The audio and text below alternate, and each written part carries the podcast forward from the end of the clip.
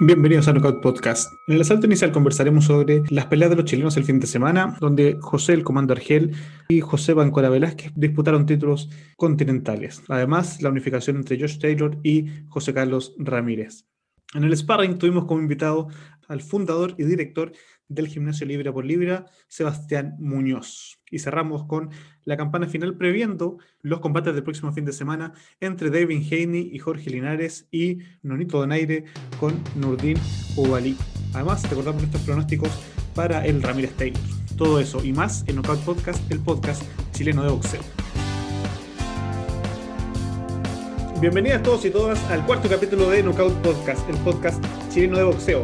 Los saludo como siempre desde la esquina neutral, Diego el Ruso Aravena, y nos acompaña en la esquina azul nuestra estrella del peso crucero, Matías el Tigre Torres. Matías, ¿cómo estás? Muy bien, muy bien, mucho gusto y nada, feliz de estar nuevamente aquí con todos ustedes.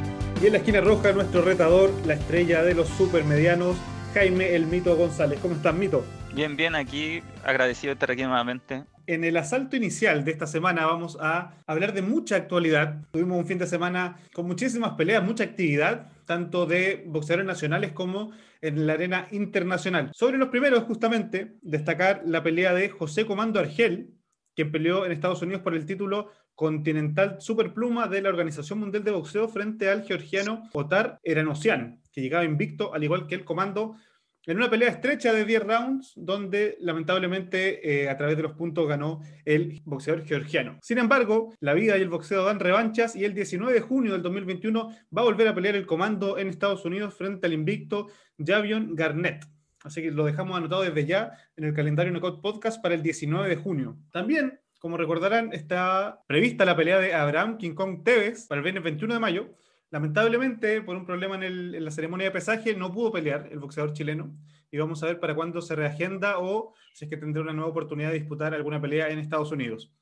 Y para cerrar la actuación de los chilenos, la noche del 22 de mayo del sábado, José Pancora Velázquez volvió a pelear en Estados Unidos por segunda vez frente a Ariel El Cumán López, un boxeador mexicano que llegaba con un récord de 16-0-1, a disputar el Continental del Consejo Mundial de Boxeo. Y por puntos, José Pancora Velázquez, luego de 10 rounds muy parejos, logró quedarse con el título. Así que un título internacional para el Pancora que logró esta enorme victoria frente a un rival que le sacaba por lo menos 10 centímetros de estatura y de alcance. Así que no deja de ser muy meritorio la manera en que, yendo siempre hacia el frente, intentando cortar la distancia, el Pancora logró ganarle al Comán López e incluso lo votó en el noveno asalto. Y ahora entrando en la arena internacional, nos queremos detener en la enorme batalla en el peleón que hubo el sábado entre Josh Taylor y José Carlos Ramírez. Mito, ¿cómo viste ese tremendo combate? Como lo esperábamos, fue un combate sin cuartel, donde se dieron ida y vuelta sin tener miedo a nada. Eso sí, me pareció un poco una estrategia aceptada, pero un poco sucia del peleador escocés, dado de que no dejó pelear a Ramírez en su terreno debido a por su mayor alcance y su velocidad de brazo. Ves que se fajaba Ramírez, el escocés, o atinaba a un buen contragolpe, o bien sentía un golpe y aplicaba el clinch, que como te digo, es una estrategia aceptada, pero yo lo encuentro un poco sucia para este nivel de pelea y para el nivel de peleadores que estábamos expectantes de ver. No sé cómo lo viste tú, Ruso. Bueno, como siempre, el mito, un lirista del boxeo. Antes de entrar con mi opinión, me gustaría escuchar a el Tigre, Torres. Tigre, ¿cómo te pareció a ti ese combate? Para mí una pelea entretenida, una pelea entretenida, considero que el, que el clinch es una buena herramienta, a mi parecer, porque ahí uno aprovecha de, de, matar la mente al oponente o calentarlo, ¿cierto? O, es parte de la estrategia, es parte de la estrategia, así que la encuentro bastante aceptable y, y, buena para utilizar. Yo lo haría. Así que nada, me pareció una pelea entretenida, se desgastaron mutuamente, eh, nada, fue una pelea la cual yo esperaba ver. Exacto, no, no me quedo con aprensión. Sí, a mí me pasó lo mismo, creo que mucho de lo que previmos la semana pasada ocurrió, ¿no? Un Ramírez muy ofensivo intentando cortar el ring constantemente frente a un Taylor que se movía más, que sabía cómo contragolpear, que de hecho eh, en el sexto y en el séptimo, cuando lo bota, sobre todo cuando lo bota con ese gancho de zurda, que lo tenía muy bien escondido, demostró justamente lo que él esperaba, ¿no? Su plan de pelea, dejar que Ramírez viniese y encontrarlo claro. en el contragolpe. El gancho que metió en el sexto fue espectacular, muy preciso, brutal, ¿no? Que hace que Ramírez caiga de bruces sobre la lona. Y después, y aquí puede que Mito tenga un, un punto sobre esta pelea, en el séptimo el árbitro ¿no? Bayless amaga con separar a los dos boxeadores, Ramírez se aleja un poco y es ese pequeño espacio el que aprovecha Taylor para meter ese uppercut terrible, brutal, que manda de espaldas a, la lona a Ramírez y que empieza a marcar ya de forma definitiva el rumbo de la pelea. Justamente, ese momento fue yo creo que el de inflexión en toda la pelea porque después del sexto round donde lo bota bien con un gancho de contragolpe y Ramírez cae a la lona, se veía que estaba intentando volver a, surgir hasta que pasa ese preciso momento en que hay un clinch, el árbitro amaga a separarlos y en ese momento, a mi parecer, Ramírez peca de, de inocente baja un poco los brazos y es el momento exacto en que lee bien Taylor y conecta ese uppercut de izquierda que le lo manda de espalda a la lona y ahí ya fue solo un baile de, de Taylor y Ramírez sabiendo que estaba fuera de la pelea por tarjeta, buscando, buscando, buscando y no le alcanzó. Sí, resulta fundamental ese, ese dato. Yo creo que a partir del séptimo, cuando Josh Taylor asume que ya en las tarjetas tiene una distancia importante, empieza a controlar los rounds, empieza a moverse cada vez más, a ocupar mucho el clinch, ¿no? Sabiendo que Ramírez necesitaba cambiar la pelea con un golpe y que Josh Taylor fue capaz de administrar la pelea para que eso no ocurriese. Siguiendo con los datos de CompuBox, como acostumbramos a, a, ver semana a semana, un montón de datos sobre las peleas que son muy interesantes, los compañeros de CompuBox nos dicen que en el primer round Josh Taylor fue mucho más preciso y rápido que Ramírez, ¿no? Conectó 10 golpes contra 3 de Ramírez. Que Ramírez en el tercero marcó una gran diferencia, ¿no? Su boxeo ofensivo le permitió conectar 25 golpes contra solo 11 de Ramírez. Y cuando parecía que el ritmo, ¿no? El boxeo ofensivo de Ramírez iba a empezar a vulnerar a Taylor, Taylor fue capaz de darlo vuelta. Lo empezó a controlar a partir del quinto en adelante en ningún round, perdón, a partir del cuarto en adelante en ningún round. Ramírez conectó más que Taylor, salvo en el noveno, que fue 15-14. Y ahí ya, ya se había marcado la diferencia en las tarjetas a propósito de las caídas en el sexto y en el séptimo round. Y Josh Taylor fue capaz de administrar, como decía, de forma muy consciente la brecha que ya había marcado entre los dos boxeadores. Un factor también importante es la histórica brecha que hay generalmente en los deportes de enfrentarse a un zurdo. La guardia zurda es totalmente verte a un espejo, es totalmente distinto pelear contra un zurdo, contra un diestro, y eso, aunque uno pueda entrenarlo, no va a ser natural. No es normal pelear contra un zurdo. Entonces yo creo que eso también cuesta ver en, los peleadores acostumbrarse a eso. Más aún si es que, claro, te logra, te logra votar dos veces, tienes que ir hacia adelante, buscarle los espacios, ya tu mente empieza a actuar de manera inconsciente y los músculos empiezan a tener memoria, entonces no, no están acostumbrados a pelear contra un zurdo. Sí, de hecho cuando lo vota Taylor en el sexto, ese como slip and hook, pasa por abajo y lo golpea de forma. Es justamente lo que él esperaba y solo se podía dar frente a un boxeador ofensivo diestro. Ramírez va encima y en el fondo, aprovechando la izquierda y la distancia que hay, eh, Taylor es capaz de primero esquivar el golpe recto y generar el espacio preciso para, para ese golpe que empieza a cambiar rápidamente la historia del combate. Bueno, con esto damos por cerrado la primera sección, la sección de actualidad el asalto inicial de este cuarto capítulo y entramos de lleno al sparring, donde tenemos como invitado a Sebastián Muñoz, fundador y director del gimnasio Libra por Libra. En esta tercera sección de Sparring tenemos la compañía de Sebastián Muñoz, director y fundador del gimnasio Libra por Libra. Sebastián, muchas gracias por estar con nosotros en Knockout Podcast. Mucho gusto muchachos, muchas gracias por la invitación y feliz de poder colaborar con ustedes. Primero, Sebastián, cuéntanos, al momento de empezar este proyecto de gimnasio, ¿cuáles eran las expectativas que tenía? ¿Era más un boxeo recreativo o más ser competitivo? Eh, mira, mira te, voy a comentar un poco cómo partió esto. Yo practicaba boxeo antes en una academia que se llamaba Vitalis, que estaba ahí en el Omnium, que ahora actualmente se llama Brooklyn. ¿ya? Entonces esto fue hace nueve, ocho, nueve años atrás, partí boxeando ahí con el profe Iván Corral y por temas de trabajo a mí se me hacía muy difícil poder ir a, entrenar. Yo vivía en la Florida, entrenaba en este gimnasio que era en Las Condes y estaba trabajando cerca de, del aeropuerto. Entonces, para mí era muy difícil. Entonces llegó a algún punto en que yo dije, ya sabéis que me encanta este deporte, estoy chato con mi pega, quiero dedicarme a esto y abrí el gimnasio. Partí con la sucursal en, en la Florida. Y la verdad es que partí casi que con las puras ganas. Yo hice un proyecto, qué sé yo, me conseguí las lucas gasté mucha más plata de la que tenía presupuestada eh, y el gimnasio no lo tenía ni a la mitad hecho. Y así que partí más con, con las ganas que con, que con nada más, ¿cachai? Partí con, un amigo que trabajaba en, en, la recepción y él me ayudaba y un profe que actualmente sigue trabajando conmigo, que el profe Felipe.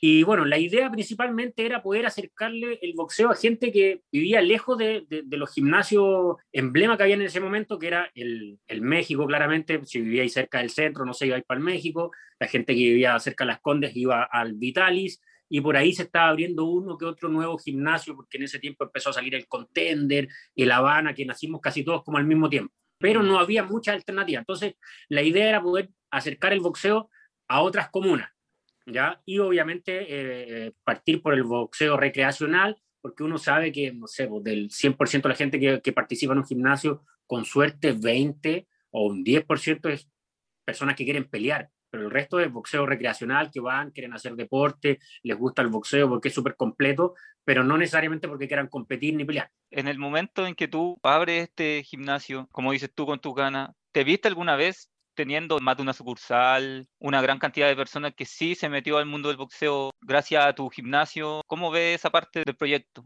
Sí, yo creo que, que, voy a hablar en general como de, todos los gimnasios, como el, como el Libra por Libra, eh, están acercando mucho el boxeo a la gente. Yo creo que la gente le está eh, perdiendo el, me, el miedo a entrenar boxeo. ¿ya? Ven que se puede ir a entrenar sin la necesidad de pelear, ¿ya? O también ven, ven y empiezan a conocer que el boxeo eh, como deporte, como disciplina es bien ordenado también, no es llegar y subirse a pelear, ¿cachai? Tienes que pasar como por un proceso.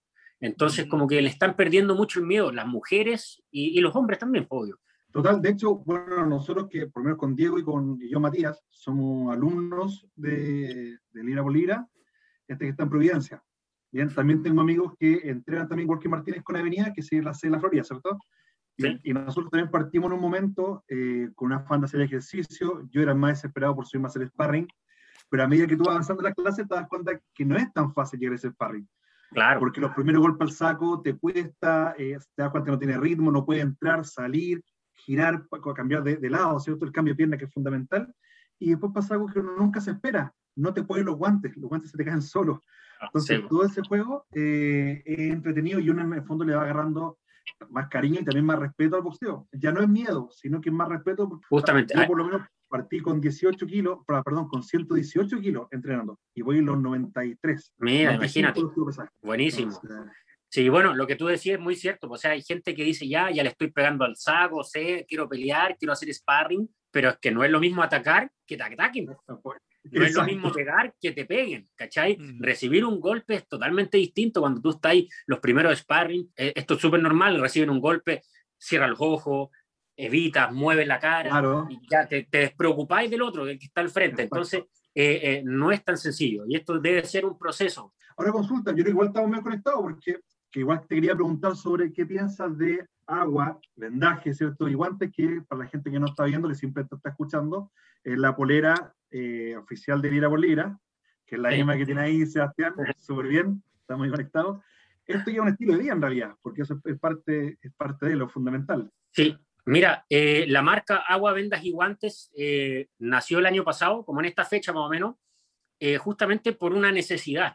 O sea, ya yo tenía el gimnasio cerrado, no estaba teniendo ingresos, eh, me estaba viendo muy complicado, dije, bueno, algo tengo que hacer, necesito empezar a generar lucas, ¿cachai?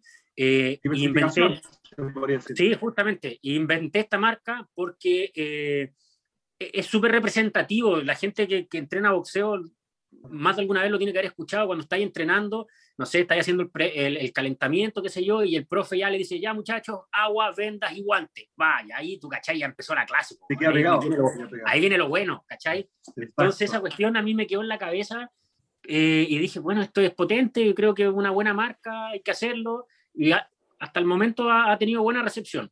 A, mí lo que me gusta, por esto, para aprovechar también esa publicidad, porque la verdad que está bueno, eh, es que la, para mí que soy más pudoroso, no me gusta tener muchas cosas que impliquen las artes marciales, porque en la calle no va a faltar que te diga algo, sea, ah, ti te gusta, versus que hay por a todo tipo en, este, en esta marca. Hay una que está re bonita, que tiene toda la marca en la columna y un boxeo atrás, pero es para vestir, para entrenar, es para vestir, para salir eh, a pasear, o sea, no es algo que sea solamente para entrenar, y también te quita la preocupación de qué me pongo en el gimnasio, porque la pregunta está precisa. Claro, justo es que básicamente buscamos eso, que, sea una polera o un polerón que te sirva tanto como para vestir, como para entrenar, que te represente, que represente un poco el deporte que uno al final le gusta, que ama, pero tampoco quería andar demostrándole por todo el mundo que eres boxeador, pues no sé, ¿cachai? Es como... Me gustó ese detalle, me gustó. Ahora consulta, algo también quería preguntar importante, respecto a los profesores. Los profesores de Lira por Lira no son profesores de aeróbica, no son profesores que digan ya chicos a trotar, cosas así, son profesores que son del medio. Y un ejemplo de eso es Ramón Mascareña, que es tremendo boxeador y es uno de los profesores de Lira por Lira. ¿Qué es lo que ustedes buscan frente a un profesor o quiénes, quiénes participan de acá del equipo, del team? Sí, mira, te cuento. Yo en general, como, a ver, como dueño, fundador del gimnasio, eh, me preocupo de, tratar de dar un servicio eh, de calidad, ¿ya? Y para eso necesito profesores de calidad, ¿ya? Entonces, desde el día uno, cuando partí haciendo las entrevistas para buscar profes, como que yo me fijo en, dos temas.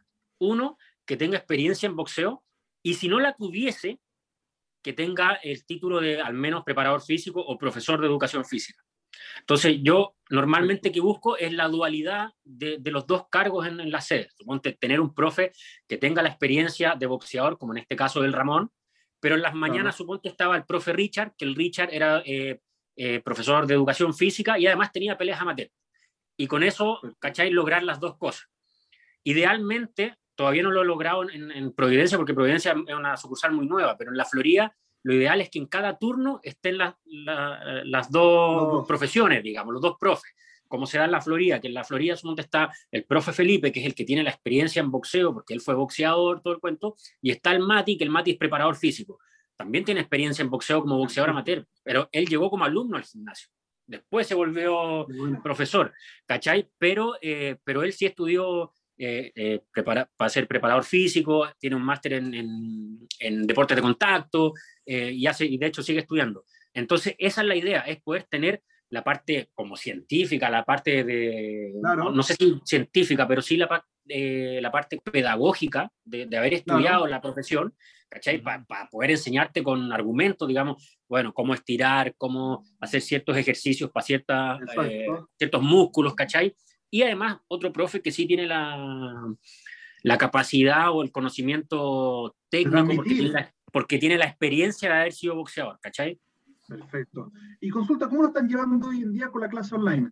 Porque algo que, que está bueno que es poco llamativo porque si bien nos pasamos del colegio al colegio online, nos pasamos a la universidad presencial, presencial eh, universidad online, ¿cierto? Ahora pasamos al gimnasio online también. Está bastante bueno. Y, la verdad que con mis colegas del mismo gimnasio me he dado cuenta que la verdad que está tirando mucho. ¿Cómo, cómo usted proyectan o cómo usted plantean esta clase online? Mira, fue lo mismo, o sea, fue la necesidad de, de, de, movernos y no dejar morir la marca, por decirlo de alguna forma, porque ya veíamos que la pandemia se iba a alargar, se iba a alargar, la gente nos pedía, chiquillos, queremos clase, queremos hacer esto, lo otro. Entonces fue como ya, veamos algo. Eh, invertimos en tablets, trípodes y todo para que los profesores pudiesen tener material y trabajar desde su casa.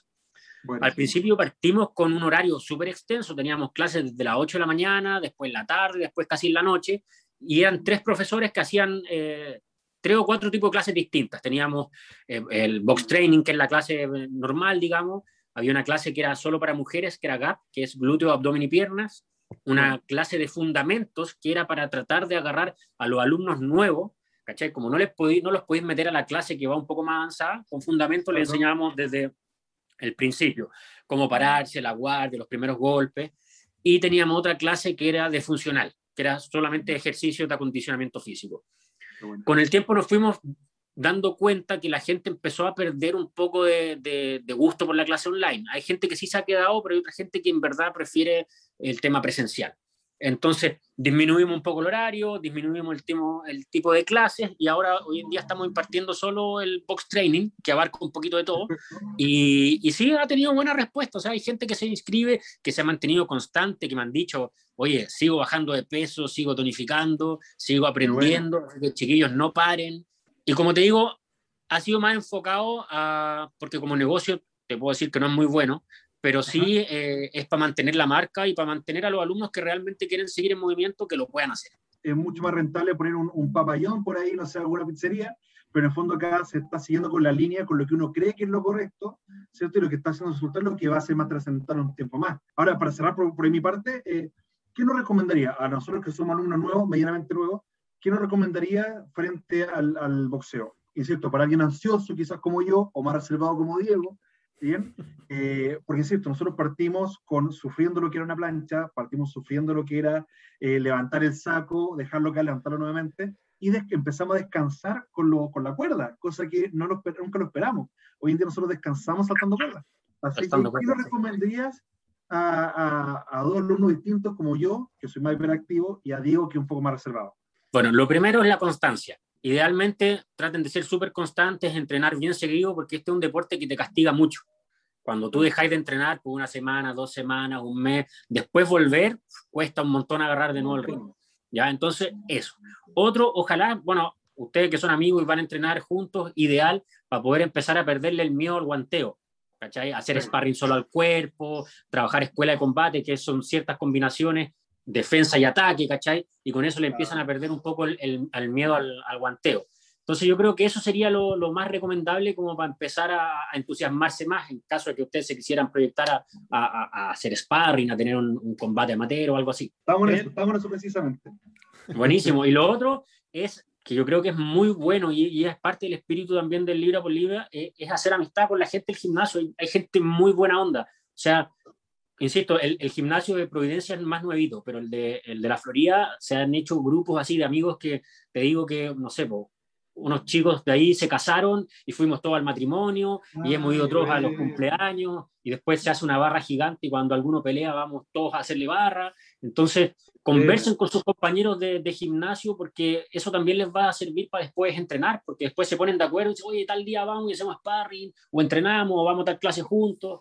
Y eso es lo más rico de, de todo esto también. Perfecto. Sí, Sebastián, mira, tú nos hablabas de este proyecto de agua venta de guantes, nos hablabas de las clases online. Yo te quería preguntar, ¿cuál es la situación actual del gimnasio? Considerando que la pandemia parecía que al final del año pasado se acababa un poco, el gimnasio pudo reabrir, tuvimos un poco de clases, tuvo que volver a cerrar. Ahora no está claro cuándo van a abrir los gimnasios tampoco. Se siguen moviendo las fases. Entonces, te quería preguntar cuál es la situación actual del Libra por Libra y, y cómo le ha, le ha afectado este año y medio que llevamos ya de pandemia.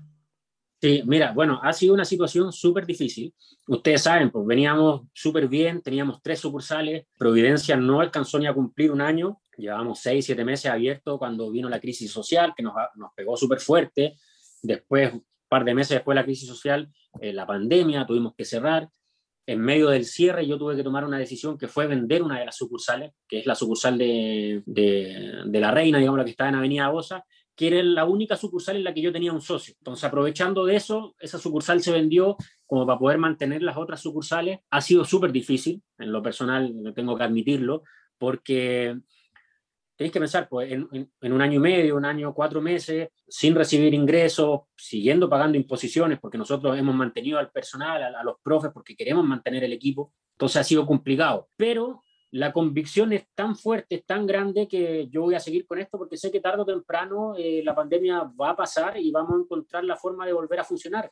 Lamentablemente ahora no tenemos espacio al aire libre como para poder eh, mantenernos haciendo clases, menos ahora en invierno. Entonces tenemos que esperar hasta que nos permitan abrir pero sí les doy mi palabra para que estén tranquilos que libra por libra hay para rato, así que no es un proyecto de, de, de, calentura ni de moda por el boxeo, sino que es como decían, ya para mí al menos y para la gente que me rodea, que, que, que trabaja con nosotros, es un estilo de vida, así que vamos a seguir adelante. ¿no? Genial, Sebastián. De hecho, nosotros sentimos algo muy parecido. Elegimos libra por libra y empezamos a acostumbrarnos justamente porque sentíamos ese como ambiente grato, nos sentíamos bien cobijados sobre todo en una cuestión que es bien extraña, que es que uno de a poco se va soltando y accediendo a cosas de las cuales no está seguro. O sea, yo nunca me había imaginado hacer boxeo, por ejemplo, ¿no? Estar dispuesto a que te peguen y pegar tú, hasta que estás como en ese ambiente en el que te, te, tienes que sentir cierto grado de comodidad también para poder participar. Y justamente a, partir, a propósito de los vínculos que ustedes habían desarrollado, que lo mencionaba el Matías a propósito del profe Ramón Mascareña, boxeador con peleas profesionales, te quería preguntar por el vínculo que también ha desarrollado el gimnasio y su team con el Pato Lucas Sánchez, este gran boxeador profesional que estuvo disputando un título en Ucrania durante este año. Eh, ¿Cómo nació eso?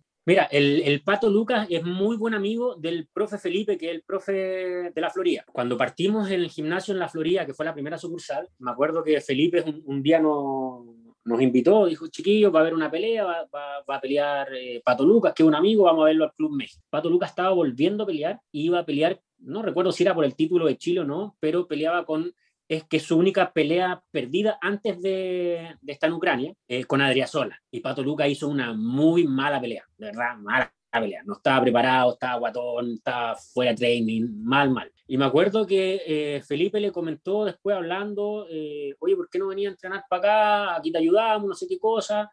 Eh, Sánchez se, se, presentó. El Pato Luca es un personaje, así que a todos nos cayó súper bien. Al principio era hasta chistoso porque lo miraban a huevo, era como, weón, ¿en serio este weón era un boxeador? Así como, y no, y empezó disciplinado, disciplinado, empezó a ir, empezó a ir. Y nosotros fue como, ya, pues este lo, lo tomamos como un proyecto. Este va a ser el proyecto de boxeador de, profesional de Libra Polita. Entonces teníamos al Felipe, que lo entrenaba en la parte de boxeo, al Mati, que le hacía la preparación física, y nosotros tenemos un nutricionista también y veía la parte nutricional. Entonces empezamos a, a, a apoyarlo, y empezamos a hacer peleas, a hacer exhibiciones, hasta que se, se, dio la oportunidad de hacer el, el, título latino, OMB. El Pato Lucas me pidió que yo lo ayudara como promotor. Yo le dije, ya, yo te ayudo, no sé qué cosa, te vamos a, a ayudar como gimnasio. Yo saqué mi licencia de promotor, hicimos todos los trámites, hicimos la velada, lo preparamos a, a, Concho. Yo creo que ha sido de las mejores preparaciones que ha tenido el Pato Lucas y ganó la pelea. Ganó la, la pelea, pelea con Clavero, ¿no? Con Clavero y fue una buena pelea. O sea, Clavero, un cabro con 10 años más joven que el Pato Luca, que fue campeón argentino varias veces, venía de, de, disputar títulos importantes. Entonces no era un paquete, no era, como digo, no era un paquete, ¿cachai? Fue un gran desafío y hubo una tremenda pega detrás ahí que la gente probablemente no la conoce y dio resultados. Mira, si con contarte que para los entrenamientos nosotros imprimíamos fotos de Clavero y se la poníamos en los sacos, la poníamos en todos lados para que Pat Lucas así, bueno, llegara concentrado, ¿cachai? Era, bueno, enfócate en esto, porque además concentrarlo a él es súper difícil porque bueno, es muy disperso. Entonces, él, nosotros en la interna, sin que él supiera, conversábamos y decíamos, cabros, desde ahora en adelante el Pato Lucas lo vamos a tratar de campeón. Buena campeón, dale campeón, para que el buen se metiera en la cabeza que iba a ser campeón, ¿cachai? Entonces, hasta ese tipo de detalles llegamos a preocupar. ganando de antes. O sea, yo te digo, para pa, pa el evento, yo me preocupé de contratar a un, a, a un cantante para que cantara el, el himno nacional y no, no, sé si hay videos por ahí, pero yo salía gritando y vitoreando a la gente que cantara más fuerte, porque yo lo único que quería es que el argentino se achunchara y se sintiera así con la presión del público, ¿cachai? Como te digo, hasta ese tipo de detalles nos preocupáramos para que el, para que el Pato Luca cumpliera con, con el objetivo. Bueno, y justamente esa pelea es la que en buena medida le permite o le abre las puertas a disputar un título mundial en el extranjero. Yo no sé si... Sí, mira, el título, ojo, que el título que peleó ahora, que perdió, no, no era un título mundial, era un título internacional. Es como antes, antes del, mundial. Del, del, mundial. Claro, claro, claro. ¿Y cómo sí, surge esa, esa opción? Lo que pasa es que con el título latino quedó muy bien rankeado. Quedó muy bien rankeado. El primero latino, ¿cachai? Eh, mm. Entonces después se le presentaron oportunidades, pero ahí el Pato Luca si bien él es mi amigo, tenemos muy, somos cercanos, no, pero nosotros no tenemos ningún contrato de representación ni nada. Entonces a él le llegó la, la, opción por otro lado y él la tomó y para esa pelea no se preparó con nosotros, no, no estuvimos nosotros detrás, ¿cachai? Yeah. Así que la verdad no te podría hablar más detalles sobre eso porque no, no estoy al tanto. Gracias por aclararlo, Sebastián, en todo caso, porque sí. en el fondo nos pasa mucho que en el boxeo, como las reglas no son tan claras en muchos sentidos, ¿no? Tanto en la relación de los peleadores con los promotores, la cantidad de títulos que hay por división, muchas veces a los que estamos entrando en el mundo del boxeo nos, nos pasa mucho que nos confundimos cuáles son los campeones, los supercampeones, los campeones regulares, entonces siempre creo que es útil como empezar a, a entablar estas relaciones donde uno se da cuenta, bueno, cómo funciona exactamente eso en, en el mundo como el boxeo real. Sí, no, sí, es, es, un poco enredado, de hecho yo te digo, yo tampoco tengo la claridad así absoluta de todos los títulos, de todo, así que está perfecto, uno va aprendiendo. Sebastián, queríamos terminar contigo con una sección que se llama El Conteo, que son seis preguntas cortas con respuestas, ojalá cortas también. Y parto yo y te pregunto por una película de boxeo. Rocky. Y yo te pregunto sobre un boxeador de la actualidad. Canelo, a mí es mejor. Boxeador histórico. Mohamed Ali, sí o sí, por lo que significó. Una canción de entrada al ring. Me gusta una de Daddy, Daddy Yankee que se llama El Jefe. Vale, vale, perfecto. Un rival ideal. Al que a mí me gustaría enfrentar. ¿Sabéis qué? No, no, es un, no es un, no me voy a poner en el caso que yo fuese un boxeador conocido, sino que voy a remontar a mi primera pelea amateur. Yo tengo un par de peleas amateur nomás, pero la primera vez que peleé cuando entrenaba en, en el gimnasio de Italy, eh, entrené con, con, alguien que después terminó siendo mi amigo y me debe la revancha porque él me ganó. Y, no, y al final nunca se dio, así que eso es ideal. Sacarse la espinita. Y termino sí. yo con, ¿cuál sería tu apodo de boxeador?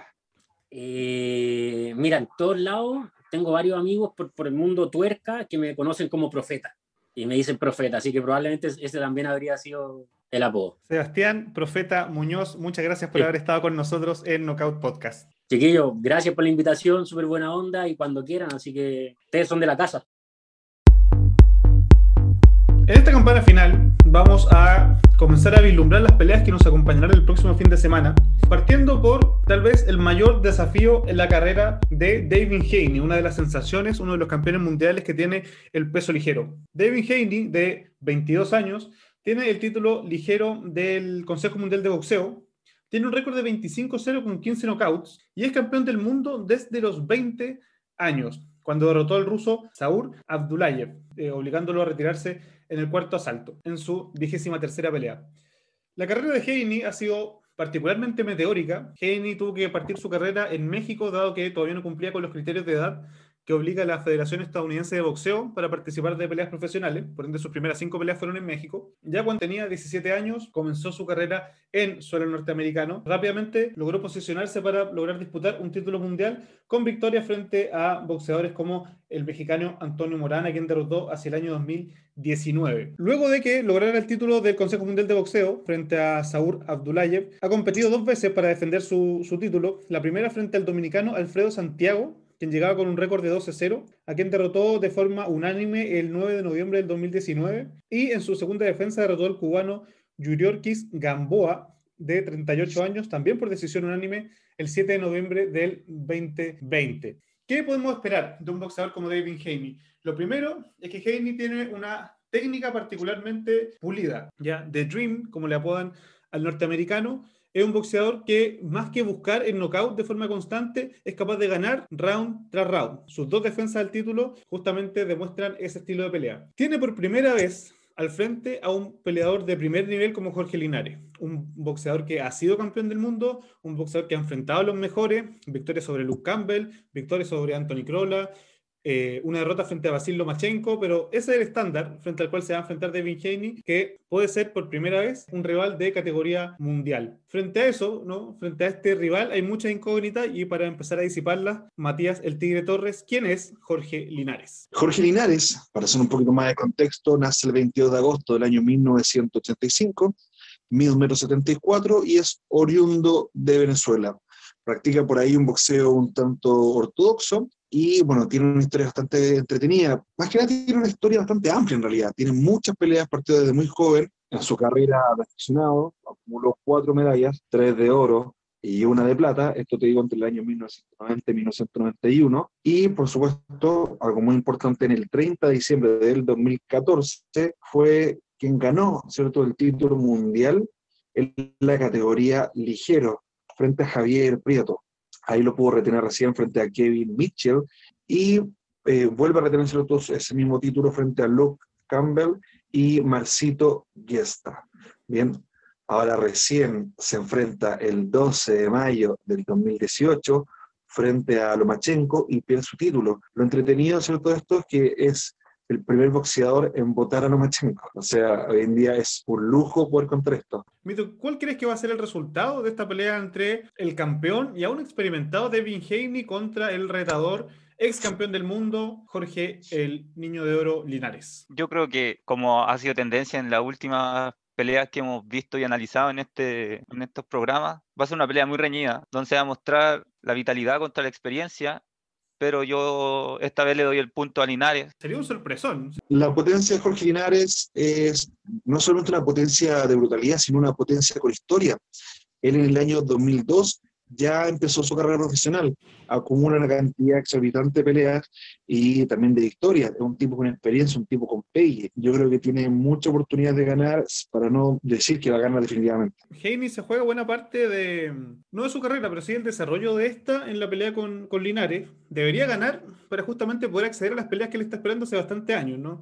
Haney quiere pelear con Ryan García, Haney quiere pelear con Basil Lomachenko, con los mejores de esta división de ligeros que tienen tantos peleadores entretenidos de ver, ¿no? Gervonta Davis, por ejemplo. Pero sin embargo, para acceder a ese nivel, ¿no? Para estar en el top de la división, de esta división que tiene tantos boxeadores interesantes, tiene que derrotar a unos boxeadores de segunda línea que son, creo yo, muy buenas pruebas justamente para ver tu nivel. Y creo que Jorge Linares puede ser una prueba muy interesante para Devin Haney. Como decía bien el Tigre, es un boxeador con experiencia, un boxeador con pegue, un boxeador que no, lo va a dejar, eh, no le va a dejar nada fácil la pelea, que ha peleado contra boxeadores de primer nivel, Grola, eh, Lomachenko, Luke Campbell, Y creo que, pese a que el favoritismo sea de, Devin Haney, creo que Jorge Linares le puede amagar la noche y que eso le significaría a Haney, bueno, un retroceso de por lo menos un par de años en su carrera, ¿no? Tendría que volver a plantearse objetivos y eso le, le frenaría un ascenso que ha sido meteórico para un joven que nació recién el 17 de noviembre del 1998. Es decir, un boxeador muy, muy joven con muchísimo, con muchísimo futuro. Jaime, yendo ya con, con precisión a, la, a los pronósticos. ¿Qué va a pasar cuando Devin Haney y Jorge Linares se suban el ring? Como dije anteriormente, yo creo que Linares va a salir victorioso en el octavo round con un knockout técnico. Un knockout técnico para Linares en el octavo, nos dice el mito Tigre. ¿Qué va a pasar con Haney y Linares? Bueno, creo que sin lugar a duda gana Linares, gana Linares, pero en esta vez ganaría, creo yo, siento yo que en el quinto round. Lo que provocaría un, un knockout a favor de Linares. Voy por eso.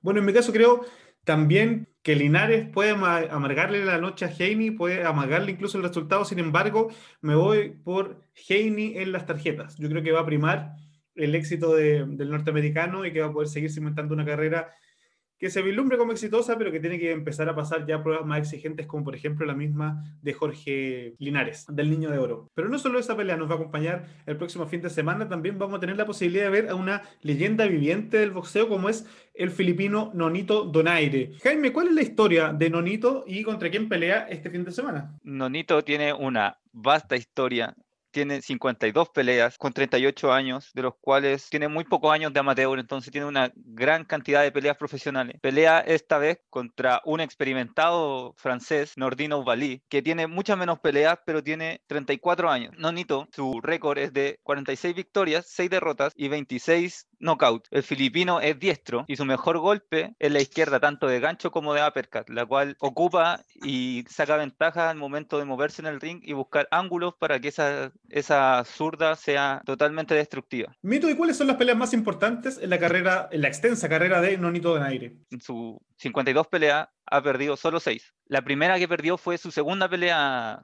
eh, profesional, que la perdió contra Rosendo Sánchez, lo que puede dar a entender de que fue un poco de inexperiencia, quizá el ámbito internacional lo tocó un poco, no deja de ser curioso que, los boxeadores filipinos tengan nombres tan parecidos a los latinos, ¿no? un dato un poco curioso. siempre llama la atención.